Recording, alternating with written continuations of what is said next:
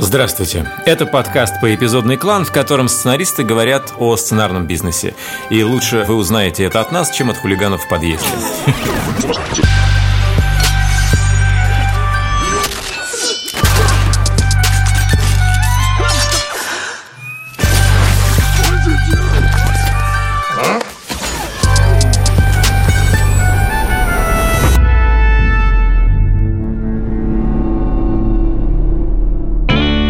Меня зовут Николай Куликов, и я сценарист. Легенда номер 17, Горько и Движение вверх. Я Константин Майер, физрук, Толя робот, я худею. Меня зовут Роман Кантер, я сценарист фильма «Хороший мальчик», сериала «Мертвое озеро» и сериала «Эпидемия», который вы можете посмотреть в каждом окне вашего города. В этом подкасте мы будем обсуждать вещи, которые волнуют сценаристов и других э, участников киноиндустрии. И сегодня у нас пилотный выпуск нашего подкаста, и мы хотели поговорить о том, что такое пилот. Вообще, как устроен пилот, что это такое, зачем он нужен, как его написать, какие у него функции, как он со временем меняется. А еще мы сегодня разберем один великий пилот. Это пилот сериала «The Sopranos». Впервые я услышал слово «пилот» и понял, что это такое в фильме «Криминальное чтиво». А, Мия Уоллес снималась в одном пилоте, и, по-моему, Джулс объяснял а, Винсенту Вега, что такое пилот. Вроде она пробилась в какой-то пилот. Пилот? Что за пилот? Ты что, телек не смотришь? Не смотрю. Ну, ты должен знать. Было такое изобретение телевидения. Там показывают шоу в курсе. Что это когда запускают какое-то телевизионное шоу, хотят сначала снять первую серию этого самого шоу, чтобы посмотреть, что там работает, что не работает, и потом принять решение о том, запускается это шоу или нет. И когда я это услышал в 90, наверное, шестом-седьмом году, Вообще было непонятно, что это такое, потому что сложно представить себе пилот, например, э, место встречи изменить нельзя. Это не было российской моделью производства, потому что телевидение не было так устроено, как телевидение было устроено в Америке. Пилоты прежде всего появились как экономическая необходимость, потому что посмотрев на пилот и потратив относительно немного денег на производство там 20, 30 или даже там часа материала, можно понять, захватывает история или нет, подходит режиссер для этого проекта или нет, создалась ли химия между артистами. И сама по себе история, она цепляет ли зрителей настолько, что они хотят включаться снова и снова. Потому что, конечно, задача сериала – возвращать зрителя к экрану много-много-много-много раз, в отличие от кино, когда надо привлечь зрителя всего один раз. Я один раз присутствовал на фокус-группах после снятого пилота, и там есть всегда финальный вопрос, который э, взят у западных коллег. Хотите ли вы немедленно посмотреть, что будет дальше? И если у тебя в группе две трети ответов положительные, то практически гарантировано, что запустят сезон, несмотря на все предыдущие ответы. Обычно это выглядит так. Приходит какое-то количество людей, они смотрят, потом задают вопросы, они отвечают на эти вопросы, на основе их ответов э, какие-то выводы делаются. Есть сейчас другая технология, уже какое-то время существующая, когда это, ну, я не знаю, насколько на самом деле, конечно, это сверхэффективно там и так далее, но во всяком случае это звучит очень технологично, круто и современно, когда они используют датчики для определения а, взгляда человека, который смотрит. То есть это похоже немножко на science fiction такую uh-huh. историю, когда сидят люди, и у них подключены по сути, они подключены к детектору лжи, если так можно сказать, потому что он отслеживает их эмоциональное вовлечение в историю. И я потом видел там 40 страниц э, значит, отчета, и ты видишь посценно разбитую историю, где как реагируют зрители эмоционально на каждую сцену. Эти истории о том, как э, сняли пилот, что-то не пошло, его переделывали, ну, это случается и с лучшими из нас. Game of Thrones. Э, да, самый знаменитый. Да, да, да, да. Самый, наверное, дорогой пилот в мире э, был снят, и потом его переснимали потому что как бы у литературного источника был такой мощный потенциал, что было понятно, что ну, люди однозначно пойдут смотреть то, что называется Game of Thrones. Если это не будет выглядеть как британская костюмированная драма. Да-да-да, и потом переснимали. То, что я знаю про эту историю, это то, что был показ э, этого пилота, собрали своих друзей, сценаристов, коллег и так далее, и показали им этот пилот.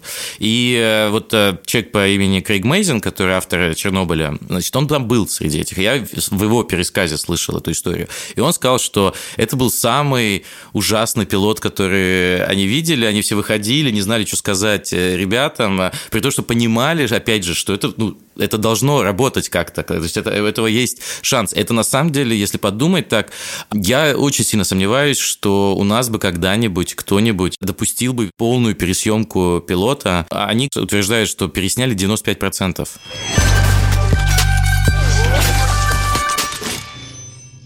Про теорию большого взрыва э, могу рассказать про пилот. Меня в какой-то момент э, пригласил актер, который играл в теории большого взрыва космонавта русского. Это русский актер Павел Лычников. Он снимался в физруке в третьем сезоне. Он говорит, слушай, а давай прилетишь, будет празднование 200-го эпизода теории большого взрыва. Это будет какое-то большое мероприятие. А хочешь? А, вот этот вопрос можно было, конечно, не задавать. И там Чак Лори, э, создатель, это один из самых, наверное, гениальных людей вообще в индустрии мировой, который что ни проект, то это чаще всего комедийный хит. И он рассказывал про пилот, собственно говоря, теории большого взрыва. То есть это был 200 эпизод, то есть представляете, сколько уже сезонов прошло. И он говорит, хорошо, я вам сейчас расскажу, как мы пытались вскрыть эту историю. Мы, говорит, долго-долго-долго-долго писали, написали, переписывали. И вот все время чуть-чуть не хватало, чуть-чуть не хватало. Что-то там было не так. И вот мы сидим у меня, говорит, на кухне с моими соавторами, уже заварились, даже ничего не говорим. И в какой-то момент я говорю, а что если Пенни, ну то есть это девушка-соседка, будет не роботом? То есть она была роботом, да? Изначально э, у них была концепция, что это два гика, два нерда, у которых есть два друга еще, и вот они создали они... э, девушку-робота. И это как бы еще референс, у них был старый, старый, старый сериал, сериал был. Да. Я забыл, не помню, кстати, как да, называется. Про, про двух нердов, которые создали девушку. Я помню только... Weird Science. Weird Weird Science, да, я помню да. только образ, что он сидит, и у него э, лифчик на голове, э, Мгм. и э, это такой ситком старой эпохи. И вот они буквально сделали такое одно изменение, внесли, и все сразу заработало. Но, кстати, это часто происходит, когда изначально как бы идея пилота кажется совершенно абсурдно идиотской, и ты подвигаешь небольшой вообще винтик, и все нормально работает. Я говорил с э, сценаристом сериала Bob's Burgers. Классный сериал о том, как в городе, похожем на Сан-Франциско, живет э, семья владельца бургерной, и у них трое странных детей, ну, не странных таких прикольных детей, и вот, ну, ситком о жизни этой вот бургерной, этой семьи. Сейчас, по-моему, 8 сезонов, это такой как бы инди-Симпсоны, вот так вот скажем. Создатель самого сериала говорит, что концепция у него была такая, что это семья каннибалов, которая готовит э, бургеры из людей для людей. И вот как живет эта семья каннибалов.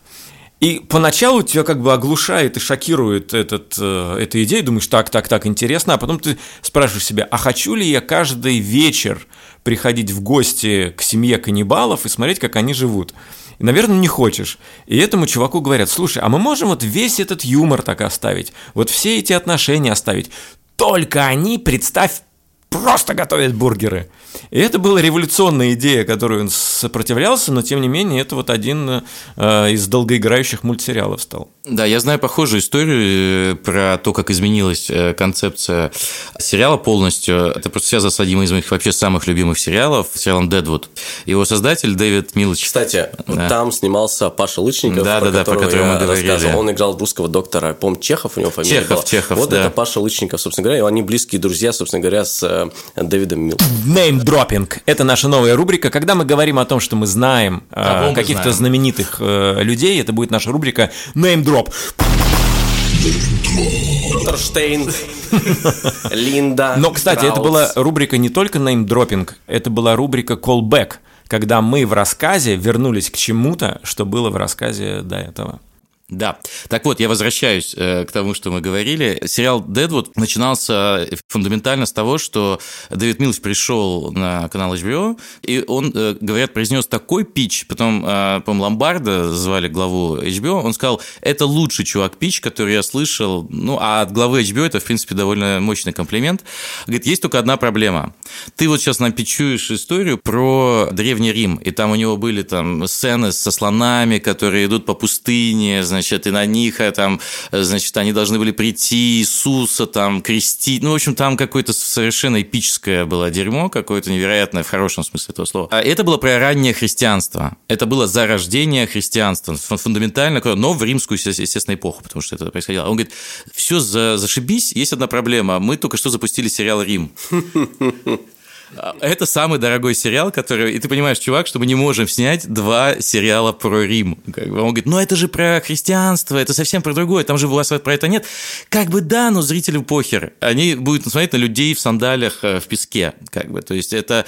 Он говорит, окей, он говорит, но нам все нравится, почти как история с бургером, нам все нравится, можешь как-то это, ну, в общем, приходи еще раз. Он ушел, приходит туда через год, и, в общем-то, он использовал почти что всю, как бы, скажем так, философию, которую он хотел там использовать, отношения, принцип, принцип э, рассказа истории, но взял и перенес это в, э, значит, на Дикий Запад. Поменял э, сеттинг. Поменял сеттинг полностью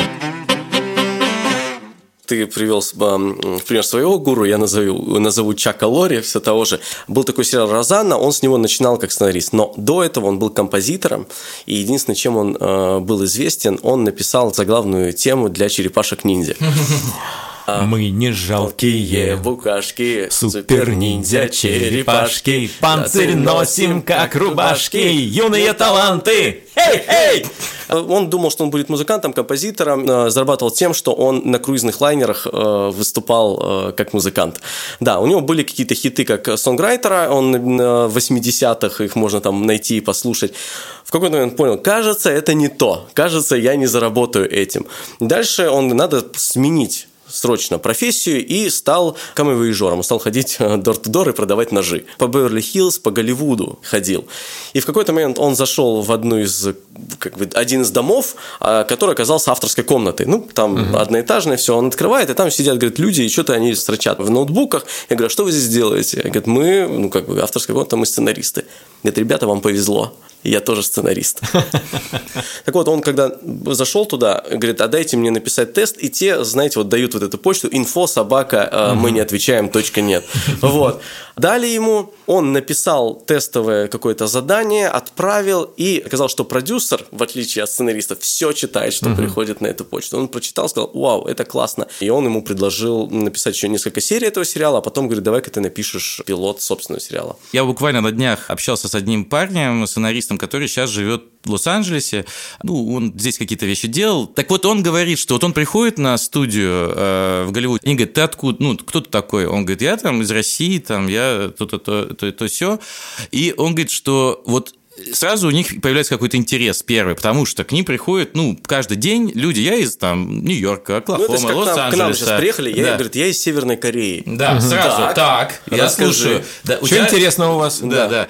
Ты открыл как бы дверь, но дальше все равно ты должен что-то сделать, потому что он сказал, я из России, он говорит, ну, а что вот... Э, и он начал рассказывать просто какую-то историю про американцев, которые там что-то там, ну, в общем, какую-то начал предлагать историю, и они тут же их уши так начали сворачиваться, они говорят, а, и они его остановили и сказали, да, это забавная история, но мы такие слышим каждый день. А почему ты, чувак, русский чувак, предлагаешь вот эту историю? Это нам напишет вот Билл и Джон – что ты напишешь такого, что они не напишут? Ты нам расскажи вот там про бандитов 90-х там, или... И он понимает, что это немножечко такая тоже такая опасная ситуация, потому что ты немножко отыгрываешь стереотипного русского какого-то а в их глазах. То есть ты, как в свое время Бенджамин Франклин, человек, изображенный на 100 долларах, он был послом а, Америки во Франции, и он когда приехал, он отыгрывал, потому что тогда американцы были экзотической э, культурой, и о них в Европе не особо знали. И он ходил всегда в бобровой шапке с таким, с хвостом. И он ходил такой, типа, в варвар такой из нового мира э, приехавший. И он сознательно отыгрывал этот образ э, типа такого безумного американца.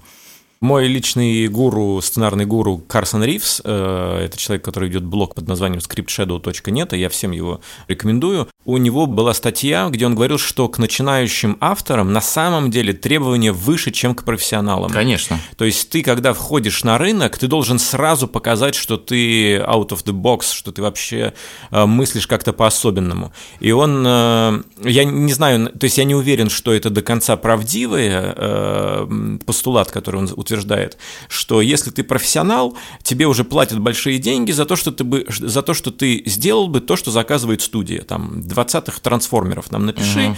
какой-нибудь там э, Акива Голдман. И вот, э, значит, э, ты поэтому профессиональный автор. А если ты вторгаешься на рынок впервые, и ты хочешь встретиться со всеми игроками рынка, и ты хочешь, чтобы тебя узнали на всех каналах, конечно, нужно писать вот именно то, о чем завтра будут говорить возле кулера. Ты должен открывать новую аудиторию, новые смыслы для, э, для студий. Да, да. И очень часто начинающие авторы или там авторы, которые только хотят ворваться вот в эту игру, там, может быть, из других каких-то жанров, они думают, так, надо шок-контент, значит, там должен быть секс, инцест, э, значит, наркотики. Э, Чего не было там, или что? Да, да, да, да, да, вот как будто этого всего не было. Вот надо на самом деле задать себе вопрос, чего вот не было на самом деле и что будет нужно людям ну, через год. Если ты пишешь пилот, ты должен понимать, что ты должен создавать материал, о котором люди завтра будут говорить. Вот они придут на работу, и они будут это обсуждать. При этом надо понимать, что твой пилот конкурирует не только с другими сериалами на этом канале, а твой пилот конкурирует со всеми другими сериалами на планете сейчас. Поэтому пилот должен бить либо в очень э, большую, ну, как бы, ядерную аудиторию, скажем, там, все анимешники. Вот все анимешники должны смотреть сериал про анимешников. Их много, и поэтому, если ты делаешь историю для анимешников про анимешников, вряд ли туда придет много другой аудитории, но все анимешники будут про это говорить. Либо ты делаешь пилот, который захватывает вопросы, которые всех волнуют сейчас очень сильно. Либо ты показываешь такой тип отношений, который вообще никогда не был на экране, но он должен захватывать тоже всех.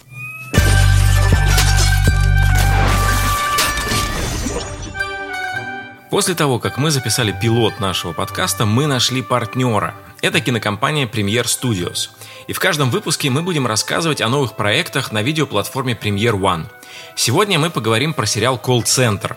Надеемся, о нем будут говорить во всех офисах страны, когда мы наконец-то вернемся в наши ненаглядные, уютные офисы.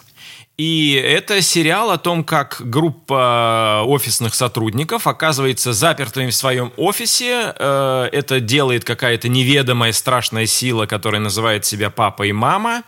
И дальше мы видим истории этих сотрудников, которые привели их к этому странному офису, к этому странному колл-центру.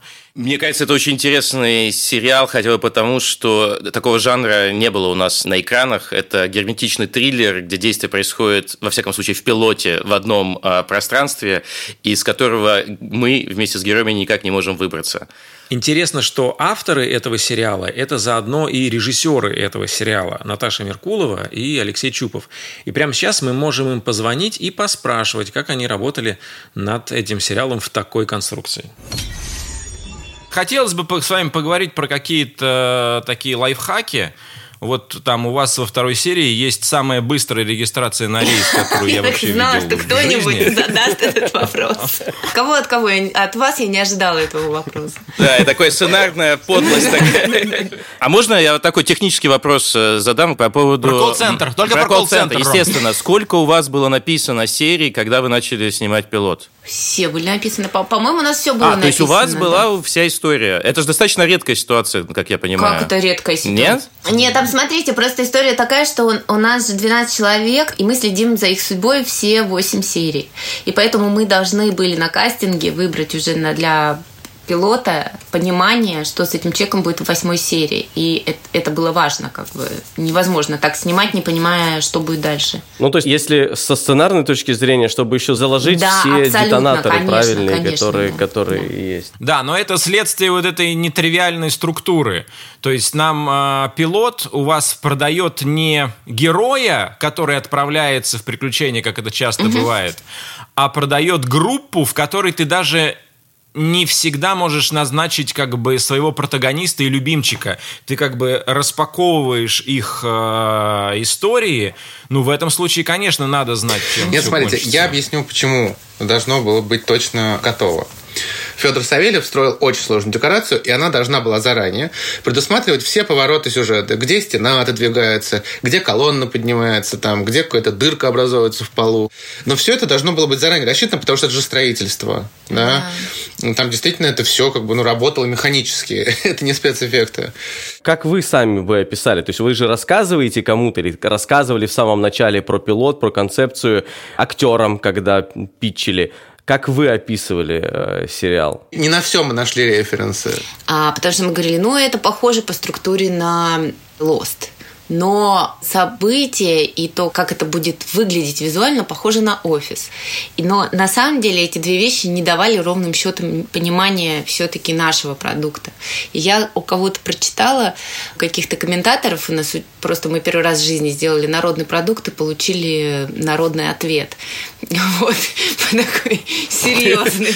Вот. И я прочитала где-то, а, ребята, короче, вышел колл-центр, это такая история про то, как Lost трахнул офис.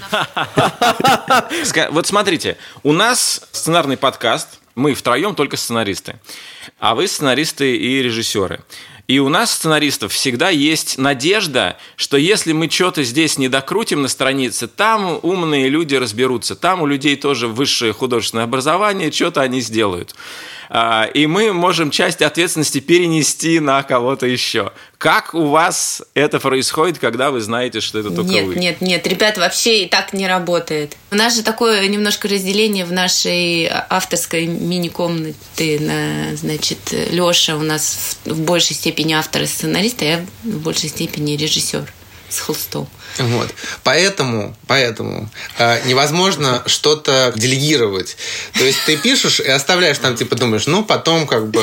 Наташа но тут же, разберется. Но тут же это смотрит Наташа и говорит, так, я не поняла, а как это вот это, это будет сниматься-то?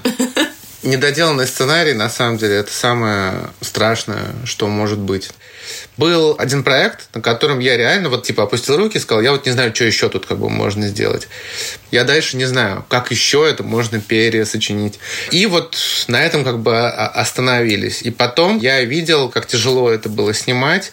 И, в общем, так делать нельзя, и нельзя ни в коем случае опускать руки. Плохо это. Вот есть две страшные вещи. Недоделанный сценарий и мискаст. Да? Угу. Но на мискаст тут уже больше режиссерская проблема.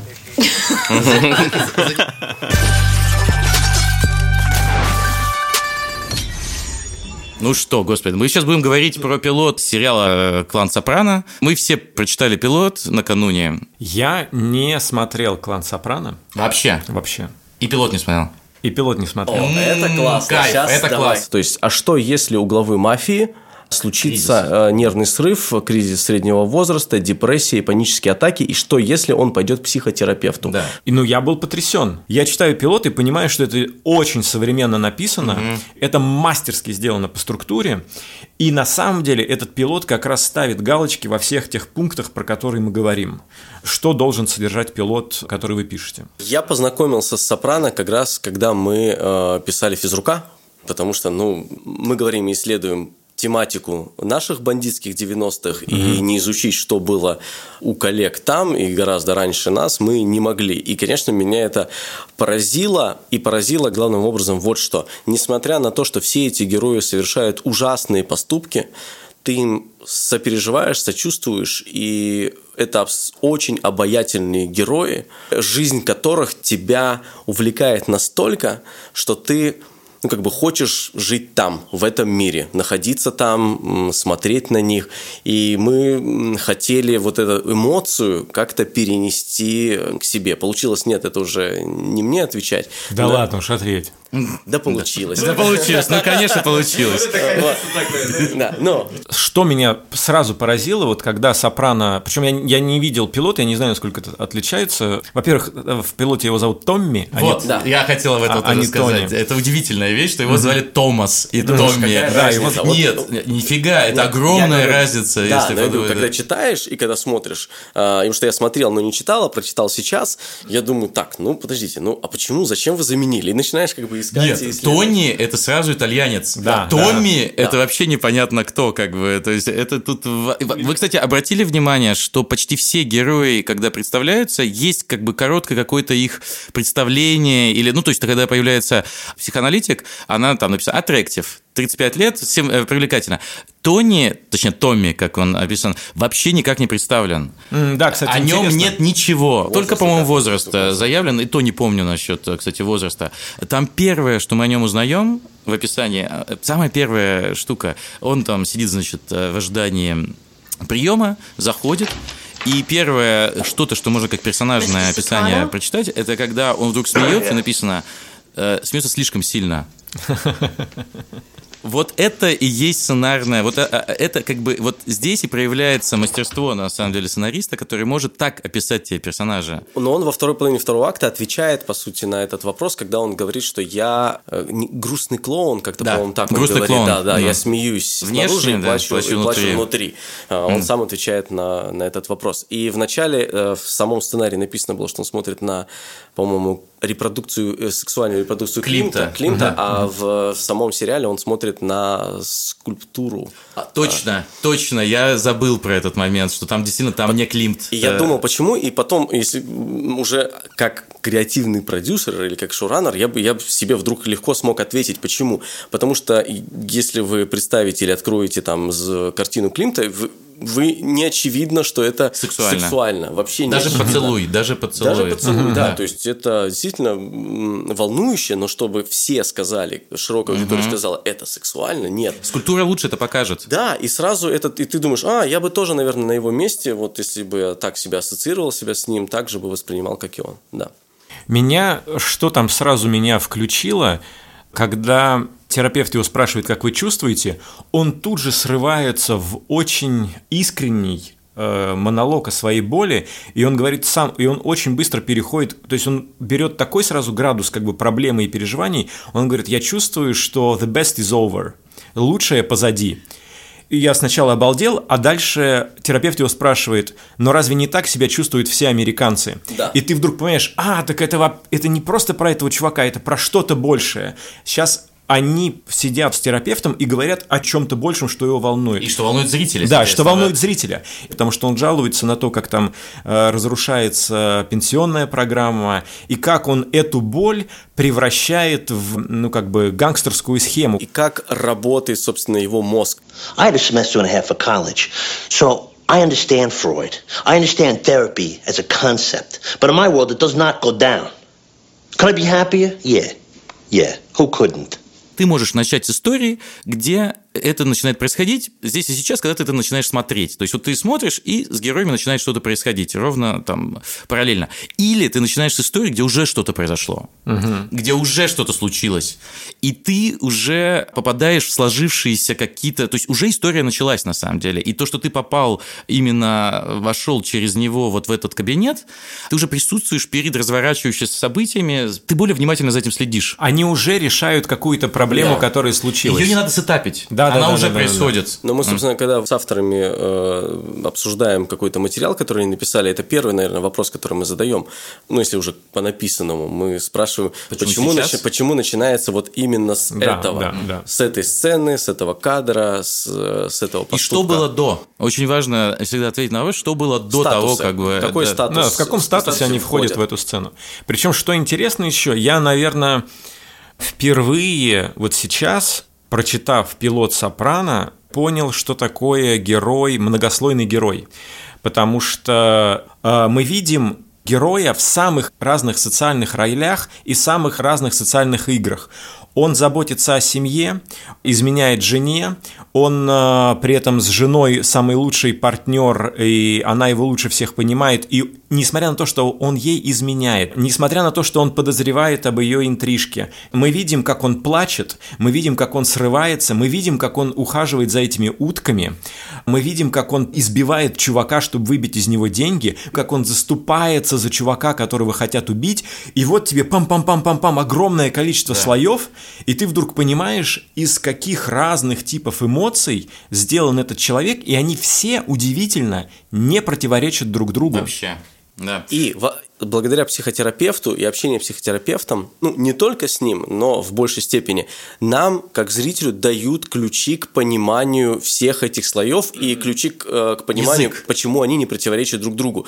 То есть часто в некоторых э, сериалах они играют в то, что мы сложнее, мы непонятные, а, и вот такой сложный герой, вы его не сможете раскусить, а, и поэтому смотрите, типа, чтобы познать героя, смотрите дальше. Нет, они сразу тебе дают все ключи. Ничего не скрывают. Ничего не Вот скрывает, так да. он. И Да. дальше, и, соответственно, интерес и напряжение, которое у тебя возникает, это то, как этот герой дальше а, сможет с этим жить, все эти социальные роли, как он сможет их удерживать в равновесии, как он сможет и быть и семьянином, и отцом, и мужем, и э, профессионалом, и как он, собственно, И мафиози. делом, и мафиози, и раз у него, раз это все рассыпается, по его, по его мнению. Да.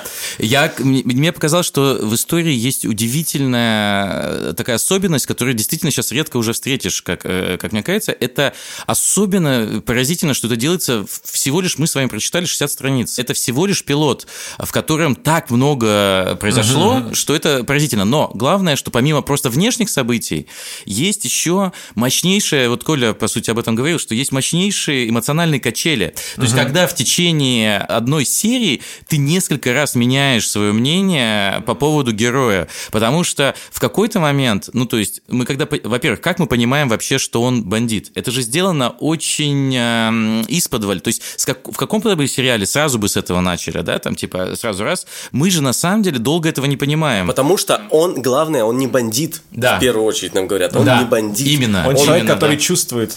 Знаешь, какой момент ты понимаешь, что он бандит? Ну, вот как я. То есть я знал, что это, конечно, мафиози. Когда терапевт, там еще начинается речь, у нее дробится, там много многоточий появляется в речи. Она говорит, что, ну, вот так все устроено просто, что я терапевт, да, и есть такая тайна нашего общения. Но если вы мне скажете что-то, что противоречит законодательству, я должна буду сообщить э, властям. И интересно, как он реагирует. Пауза, и он говорит, оу, и мы понимаем, как он много провернул в голове, и как он понял, что он ей говорит и что не говорит. И дальше они это используют как чисто сторителлинговый прием, обратите внимание. То Просто есть дальше... пили кофе. Да, да, Да, да, просто пили кофе, ты видишь, что на самом деле было. При этом хитрость в том, что он не врет, то есть он врет, но он врет из-за того, что она сформулировала эти Он правила. врет, спасая ее. Да. What you tell me here falls under doctor patient confidentiality. Except if I was, uh, if I was to hear, let's say, a, a murder was to take place. Not that I'm saying it would, but if. If a patient comes to me and tells me a story where someone's going to get hurt, I'm supposed to go to the authorities. Technically. I don't know what happened with this fellow. I'm, I'm, I'm just saying. Nothing. We had coffee. Продолжение разговора. У нас здесь уникальная есть э, пленка, которая вот тут рядом со мной сидит наш э, редактор-продюсер Андрей Борзенко, и он поразительным образом э, так совпало, что брал интервью Алекса, Алика Сахарова. Это человек, который был оператором клана Сопрано и режиссером Game of Thrones. Как говорили в советских передачах, дайте пленочку, пожалуйста. Я до этого снимал кинофильмы, то есть имеется в виду настоящие, так сказать, э, полнометражные фильмы. Я не хотел переключаться ни во что, так сказать, телевизионное. И здесь тебе, так сказать, предлагают снимать «Сопранос». Да пошли вы все нахуй. Вот такое вот было представление «Сопранос». А, а, Дэвид Чейз, э, который был э, creator of «Сопранос», позвонил про- просто прям в каком-то окрыленном таком состоянии. You have to read my script. You have got to read my script. I'm like, why? I don't want to do anything about opera. he said, no, no, it's not about opera. It's about other things. So, okay, uh, я почитал сценарий, я понял. Я, в принципе, первые 7-8 страниц я сразу понял, что это шедевр. Uh, в то время, когда мы делали «Сопранос», uh, пилот, так сказать, самый первый эпизод, не было сегрегационного, так сказать, у каждого свой офис. Все были в одной куче. Вот. Меня и Давида, так сказать, в один офис запихнули.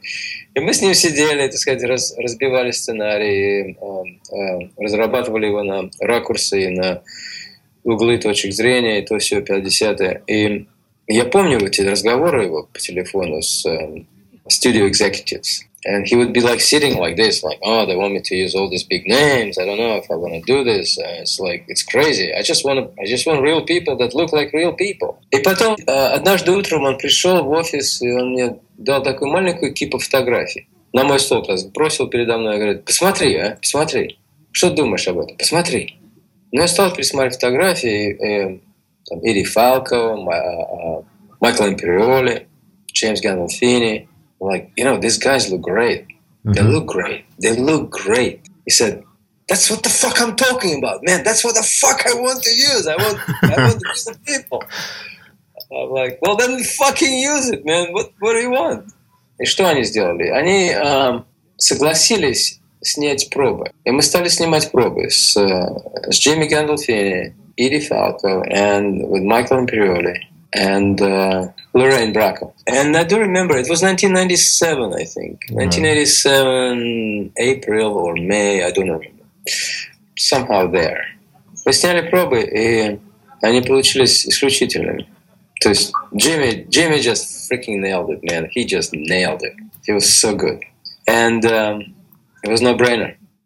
Спасибо большое за внимание. Это был подкаст «Поэпизодный клан», который мы делаем вместе со студией «Либо-либо». Я Константин Майер. Я Рома Кантер. Меня зовут Коля Куликов. Над выпуском работали редактор Андрей Борзенко, продюсер Павел Боровков, звукорежиссер Павел Цуриков. Всем. Пока.